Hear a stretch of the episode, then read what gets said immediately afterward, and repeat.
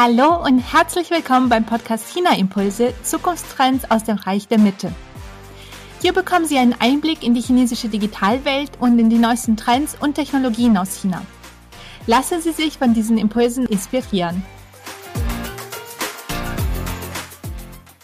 Ich bin Alexandra Stefanow und ich habe heute eine besondere Folge für Sie. Wir drehen nämlich mal den Spieß um und ich werde heute interviewt. Vor einigen Wochen war ich zu Gast im Chatbot Talk Podcast von Sophie Hundertmark und ich wollte Ihnen dieses Gespräch über Chatbots in China nicht vorenthalten. Viel Spaß beim Hören! Willkommen zu einer neuen Folge von Sophies Chatbot Talk, dem ersten deutschsprachigen Podcast rund um Chatbots.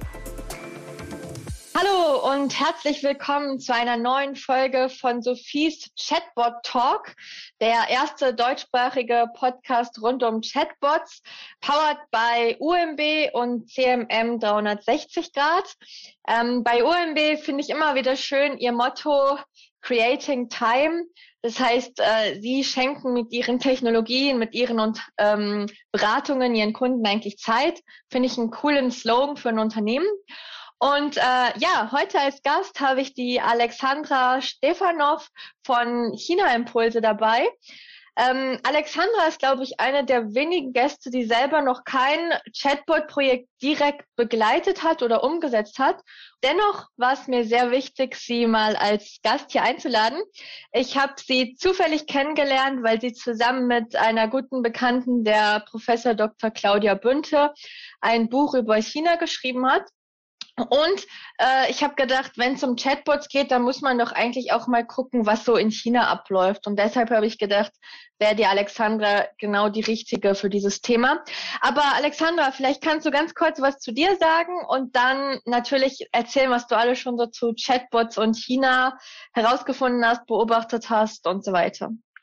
Ja, sehr gerne, Sophie. Erstmal vielen Dank für die Einladung. Äh, hallo an alle Zuhörer und Zuhörerinnen. Und äh, genau, du hast es ja schon erzählt. Ich beschäftige mich viel mit dem Thema Digitalisierung in China. Eher so aus der theoretischen Richtung erstmal, weil ich, wie du sagst, im Bereich Chatbots jetzt keine äh, eigene praktische Erfahrung habe. Ich habe selber Sinologie, also China-Wissenschaften und transkulturelle Studien in Heidelberg studiert, war dann auch für längere Zeit in China, in Tianjin und Shanghai Seit 2009 bin ich also regelmäßig in China unterwegs und habe auch die Entwicklung dieser chinesischen Digitalwelt hautnah miterleben dürfen. Seit dem letzten Jahr ist es so, dass ich im Rahmen der Digitalisierungsinitiative der deutschen Wirtschaft auch die Digitalisierung und Innovation im äh, deutschsprachigen Raum unterstütze. Und seitdem habe ich gemerkt, seitdem ich mich mit dem Thema Digitalisierung auch in Deutschland und in Europa beschäftige, ich habe gemerkt, wie wenig wir uns hier eigentlich äh, mit der chinesischen Digitalwelt auskennen. Äh, China hat ja jetzt schon eine Milliarde Internetnutzer, ähm, hat im Jahr 2019 äh, zum ersten Mal die USA bei der Anzahl an Patentanmeldungen auch überholt, ist uns bei fast allen digitalen Trends mindestens fünf Jahre voraus und wir wissen super wenig über diese ganzen Entwicklungen und die Plattformen vor Ort. Deswegen habe ich, wie du auch schon in der Einleitung erwähnt hast, China Impulse gegründet, weil ich äh, sagen muss, ich merke selber, wie überfordernd und wie komplex die chinesische Digitalwelt ist. Deswegen versuche ich äh, mit China Impuls im Rahmen von Experten und Expertinnen-Interviews, von Vorträgen, Podiumsdiskussionen und auch einem regelmäßigen Newsletter ähm, diese neuen digitalen Trends aus China zu beleuchten und auch das, das digitale Mindset dahinter besser zu verstehen. Und äh, das hattest du ja am Anfang auch gesagt. Wir haben uns ja kennengelernt über Professor Dr. Claudia Bünte. Ich hatte sie tatsächlich auch in einer meiner Interviewreihen und das hat dazu geführt, dass ich mit ihr und mit Till Hendrik Schubert zusammen äh, viele Insights aus den Interviews zu einem Buch verfasst habe. Ähm, das heißt Digitalisierung Made in China, wie China mit KI und Co. Wirtschaft, Handel und Marketing transformiert. Und da haben wir eben ganz viele Erkenntnisse aus äh, der chinesischen Digitalwelt beleuchtet, die ganzen Entwicklungen und auch die Implikationen, die ähm, diese Entwicklung, dieser Fortschritt ähm, auch auf Manager in, und Manager auch in Deutschland hat. Und das war so ein bisschen der Bogen, äh, wieso ich mich überhaupt heute mit dir über Chatbots unterhalte. Chatbots an sich sind jetzt nicht mein Spezialthema, aber die Digitalisierung in China und da hängen die Chatbots doch irgendwie äh, mit rein. Super, erstmal danke für die Einleitung. Ich habe das Buch übrigens gelesen und kann es gut weiterempfehlen. Aber kommen wir nun zu den Chatbots. Ähm, ich weiß nicht, wenn ich an China denke, denke ich immer an WeChat und an Chatbots und das ist dann schon, ähm, ja, vieles davon, von dem, was ich überhaupt an China und Chatbots denke, gewesen. Vielleicht kannst du uns ein bisschen mehr sagen, was du erstmal so grob in China zu Chatbots beobachtet hast oder vielleicht selber sogar schon ausprobiert mhm. hast. Ja, du hast WeChat schon erwähnt. WeChat ist ja das Nummer eins Tool, mit dem man in China seinen gesamten Alltag organisiert. Ähm, angefangen hat es als Messenger-App, hat sich dann zu einem ganzen Ökosystem entwickelt, ähm, mit dem die chinesischen Nutzer eigentlich den ganzen Tag ähm, ja unterwegs sind. Ähm, sie können über WeChat bezahlen, Taxis rufen, Verkehrsmittel nutzen, Flüge und Hotels buchen, alles Mögliche an Terminen vereinbaren und Rechnungen bezahlen. Und ähm, das führt eben dazu, dass äh, WeChat so viele Funktionen hat, dass es ein ganz eigenes Ökosystem ist. Und da kommen auch die Chatbots mit ins Spiel. Ähm, dadurch, dass WeChat ähm, zum Beispiel eine Funktion namens WeChat Mini-Programme hat, die sozusagen Apps innerhalb der App ermöglichen, ähm, sind in WeChat eben auch sehr, sehr viele Online-Shops integriert und dementsprechend auch sehr viel, ähm, ja, sehr, sehr viel, was mit Konsumenten, mit Kunden und Kundinnen zu tun hat.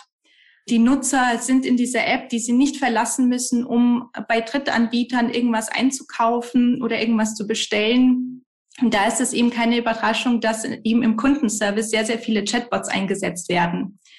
Und da würde ich sagen, das hängt auch damit zusammen, dass eben die chinesischen Konsumenten allgemein sehr anspruchsvoll sind. Ich weiß nicht, ob du davon zum Beispiel schon mal gehört hast, dass sie sich sehr, sehr viel mehr informieren als wir hier über die Produkte, die sie kaufen. Sie wollen immer ganz, ganz viele Informationen, Hintergrundinformationen haben. Das hängt auch ein bisschen damit zusammen, dass sie äh, ja, dass es auch äh, recht viele, ähm, zum Beispiel auch Lebensmittelskandale gibt oder auch zu Produkten, die Qualität nicht immer so stimmt. Und da sind die Leute nicht ganz so vertrauensvoll. Deswegen wollen sie immer auch ganz, ganz viel hinterfragen, bevor sie sich für einen Kauf entscheiden.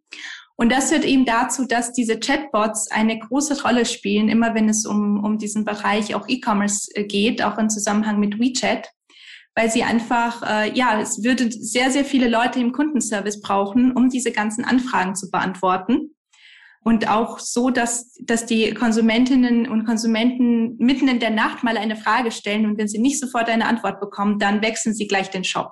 Finde ich einen spannenden Ansatz, weil ich frage mich häufig so, wo kam der erste Treiber für den Chatbot her? Und das war mir wirklich nicht bewusst, dass die chinesische Bevölkerung noch pingeliger ist als die deutsche Bevölkerung, wenn es um Fragen geht. Mhm. Das heißt, du würdest sagen, ähm, die Fragen sind vor allen Dingen vor dem Kauf und nicht unbedingt nach dem Kauf, so nach dem Motto, ich will es wieder zurückschicken oder jetzt ist es kaputt. Mhm. Also das kommt auch vor, aber vor dem Kauf auf jeden Fall. Da ist wirklich auch der Kunde noch König oder so richtig König.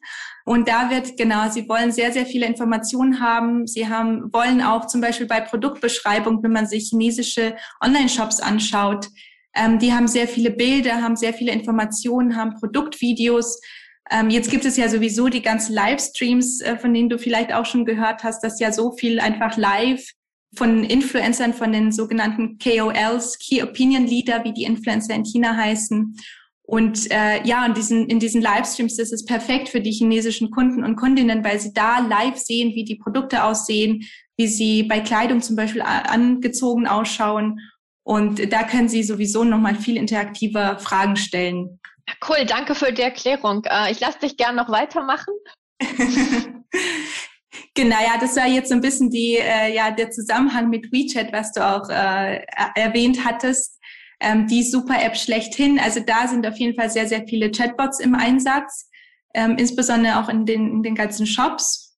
Ja, da merkt man aber auch ähm, bei den Chatbots, um nochmal kurz bei WeChat zu bleiben, bevor ich dann auch ein paar andere Beispiele erwähne, äh, da merkt man zum Beispiel auch, wie in China immer erst entwickelt und später reguliert wird. Da war es nämlich so, dass am Anfang beziehungsweise lange Zeit auch jeder seinen eigenen Chatbot bei WeChat einsetzen konnte, dadurch, dass auch so, so viel integriert werden kann in diese App.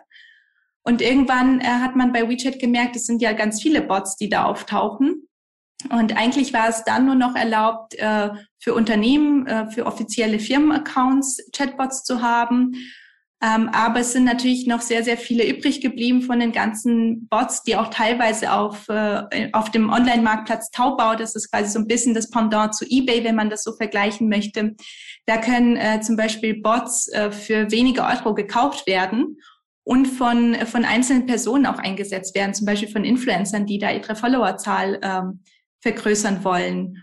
Und es gibt, das war, fand ich auch ein ganz spannendes Phänomen, äh, worüber ich vor kurzem gelesen habe, dass da tatsächlich diese Chatbots ähm, so hochgezogen werden, dass sie eine bestimmte Anzahl an Freunden haben, dass sie eine gewisse Menge an menschenähnlichen Aktivitäten haben, bevor sie dann zum Beispiel Posts äh, in, im Newsfeed und so weiter, bevor sie dann äh, beworben und verkauft werden als, als Bots, die, die über WeChat genutzt werden. Also das heißt, es ist sozusagen so ein Business dort. Ich äh, mache einen Bot, ich ziehe den hoch und ich verkaufe den wieder und damit werde ich reich. Mhm.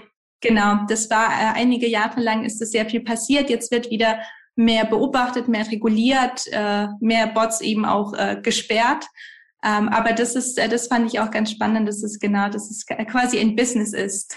Interessant, also an alle Zuhörer, ähm, wenn ihr noch eine Business-Idee braucht, wie wär's mit Bots verkaufen? das stimmt. Ja, das ist ja jetzt ein bisschen der Exkurs zu WeChat. Äh, aber was ich eigentlich bei den Chatbots in China äh, ganz spannend finde, ist äh, Xiao Eyes. Das ist ein Social Bot, der von Microsoft Asien entwickelt wurde, aber ursprünglich nur chinesischsprachig, nur für den chinesischen Markt, hat sich dann später zu einem richtigen Social Media Phänomen entwickelt, ist mittlerweile auch in anderen Ländern ähm, auf anderen Sprachen verbreitet hat aber, wie gesagt, angefangen 2013 in China. Und äh, genau heißt Xiao Eis ist eine etwas komische Kombination aus einer englischen und einer chinesischen Bezeichnung. Manchmal wird er auch Little Ice auf Englisch genannt oder Xiaobing auf Chinesisch. Ja, der ist vor allem auf Social Media Plattformen anzutreffen. Zum Beispiel auch auf WeChat, aber auch auf äh, Weibo. Das ist quasi die chinesische Version von Twitter ähm, und auch auf Plattformen wie Facebook und, und Twitter selbst.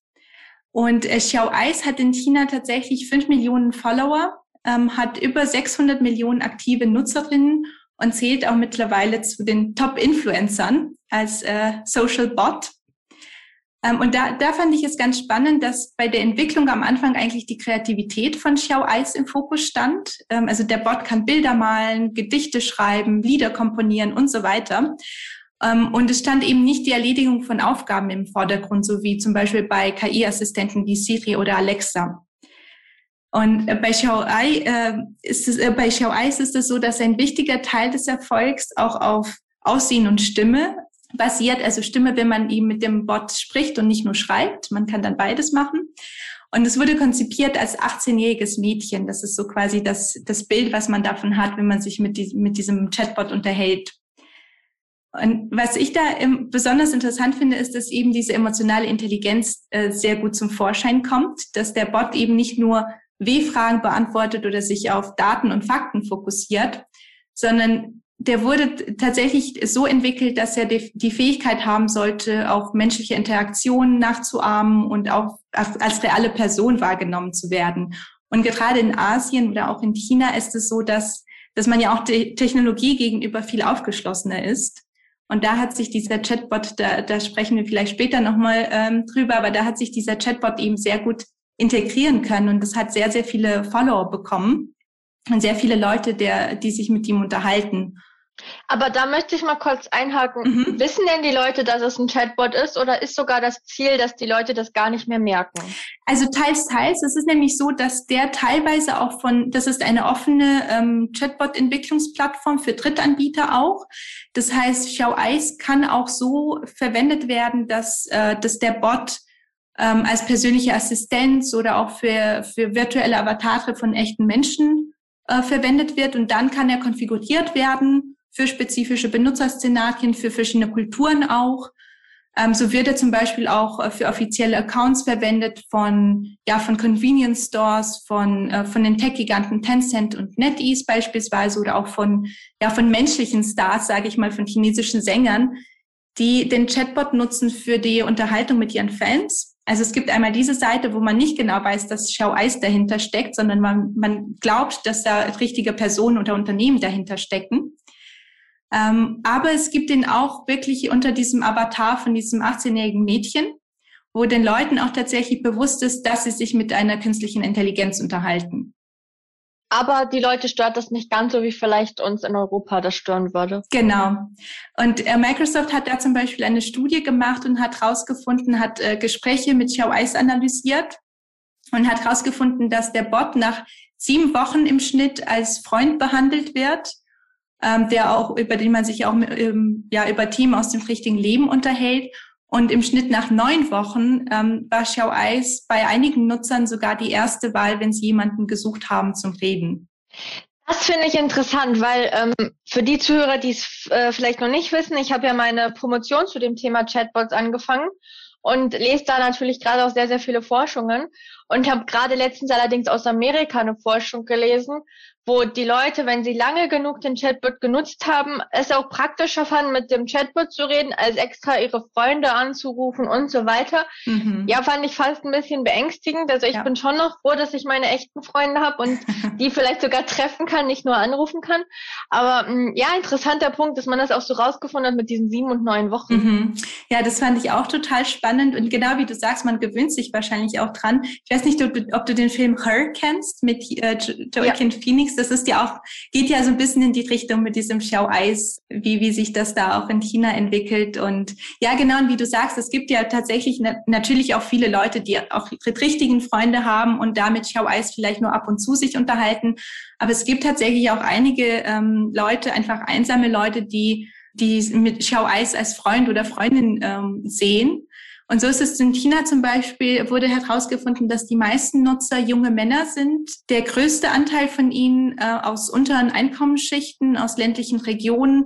Ähm, vielleicht hast du auch schon mal gehört, dass in China ja eben ähm, sehr, sehr viel mehr Männer als Frauen äh, derzeit äh, leben. Und dass es auch ähm, gerade Männer im Heiratsalter da ist es ja sehr, sehr schwer. Da ist die, die Konkurrenz ist sehr groß und der Druck ist sehr groß, dass sie immer sehr viel Geld haben müssen, äh, eine Wohnung haben müssen, einen super tollen Job, sie müssen total gut aussehen und so weiter und so fort damit sie überhaupt eine Frau kennenlernen und heiraten. Und da ist eben auch dieser soziale Druck so groß, dass das vielleicht auch ein bisschen erklärt, wieso Xiao Eis äh, sich da durchsetzt bei einigen. Spannend. Das heißt, ähm, entweder müssen die chatten, die Männer mit Xiao Eis, oder sie versuchen verzweifelt irgendwelche Bots gewinnbringend zu verkaufen, damit sie dann das nötige Budget für die nächste Frau haben. Okay. Ja, gut, das habe ich mir jetzt so gemerkt. Danke.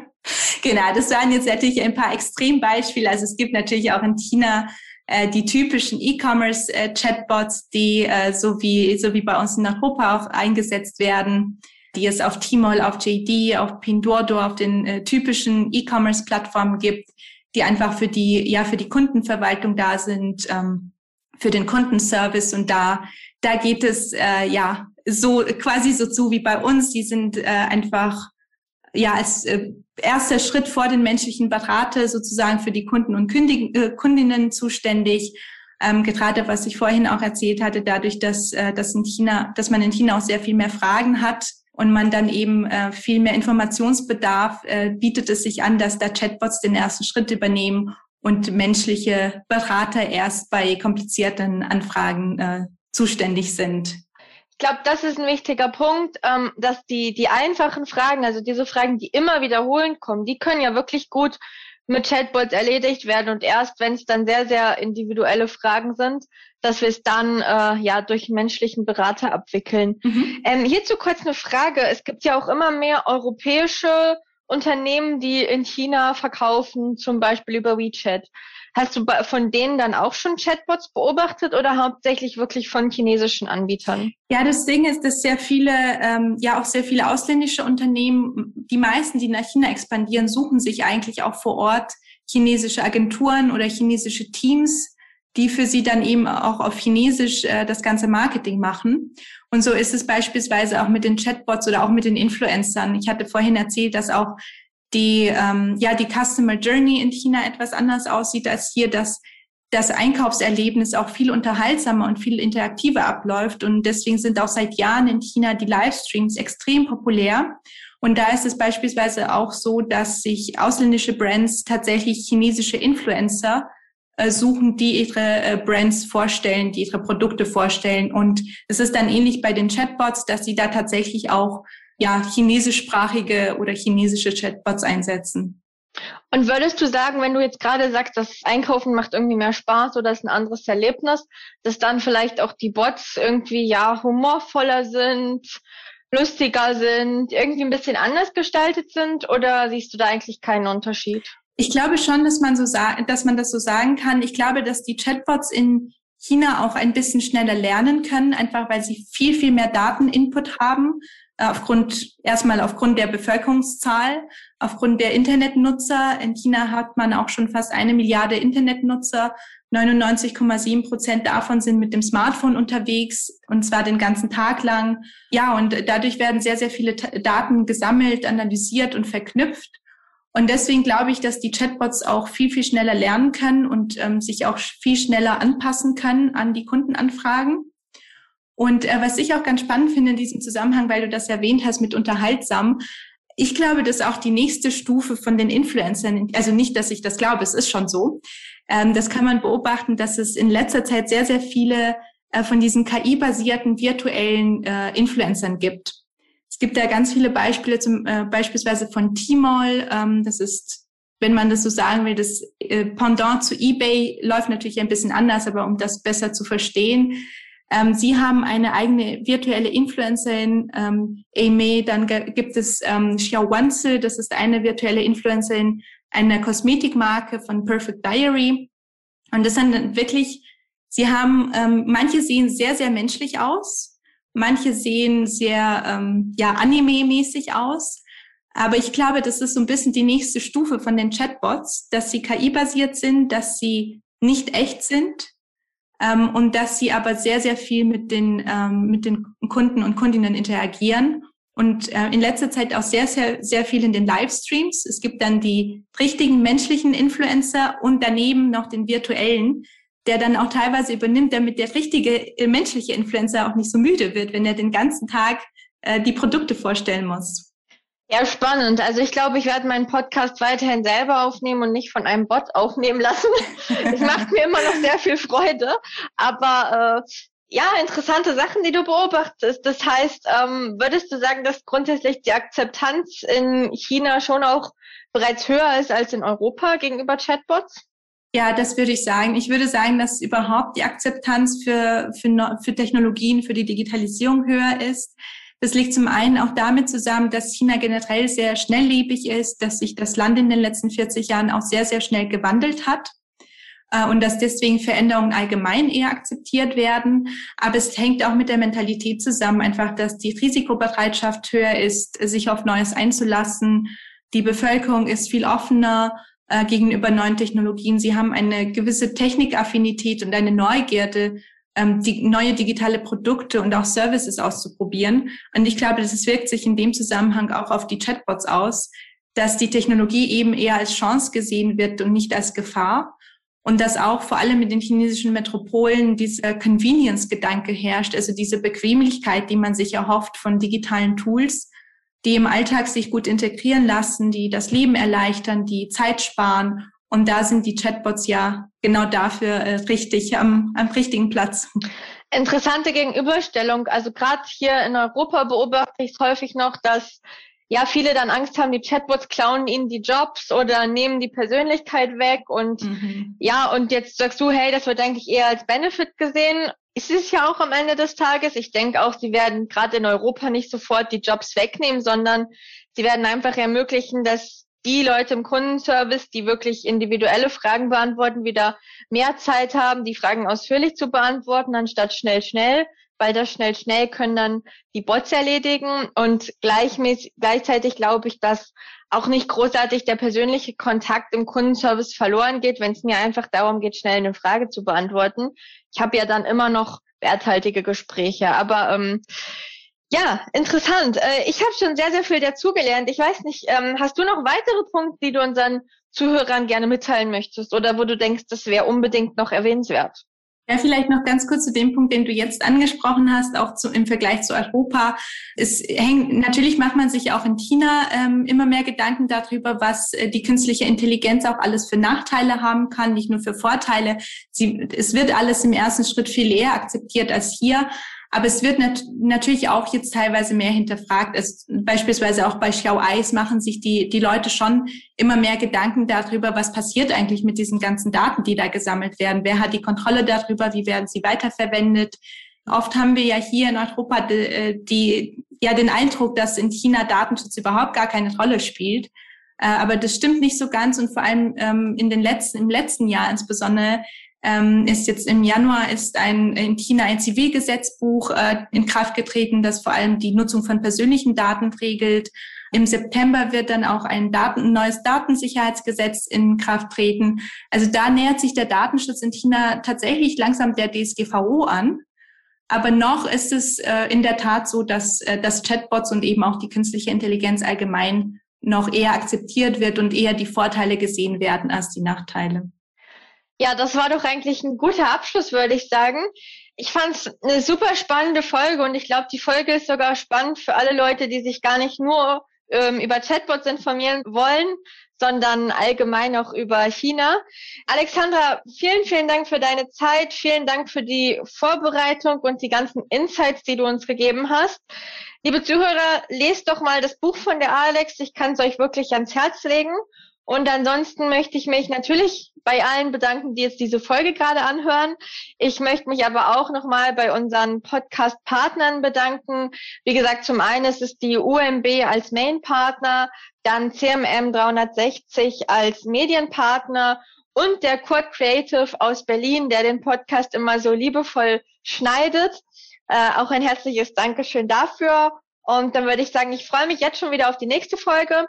Ihr als Zuhörer, wenn ihr Fragen habt, wenn ihr Anregungen habt oder Wünsche, könnt ihr mir jederzeit gerne schreiben. Ich gehe da gerne drauf ein und freue mich schon auf die nächste Aufnahme und bis bald. Ja, vielen Dank, Sophie, für die Einladung. Es hat mich total gefreut, hier zu sein. Ich hätte noch tausend Beispiele gehabt. Die Zeit ist super schnell äh, geflogen. Aber ich freue mich auf jeden Fall im Nachgang auch auf Fragen und Diskussionen von deinen Zuhörern und Zuhörerinnen. Bis bald. Das war Sophies Chatbot Talk. Kennst du schon Sophies Buch Digitale Freunde? Darin erfährst du alles darüber, wie Unternehmen Chatbots erfolgreich einsetzen können. Bestelle jetzt dein Exemplar auf Sophies Webseite www.hundertmark.ch. Wenn Ihnen diese Folge gefallen hat, bin ich Ihnen dankbar, wenn Sie diese weiterempfehlen, den Podcast abonnieren und mir eine iTunes-Rezension hinterlassen, damit dieser Podcast auch noch lange Zeit bestehen bleibt. Aber jetzt wünsche ich Ihnen erstmal eine wunderbare Restwoche und ich freue mich, wenn Sie bei der nächsten Folge von China Impulse Zukunftstrends aus dem Bereich der Mittel wieder dabei sind. Bis dann und seid Jen.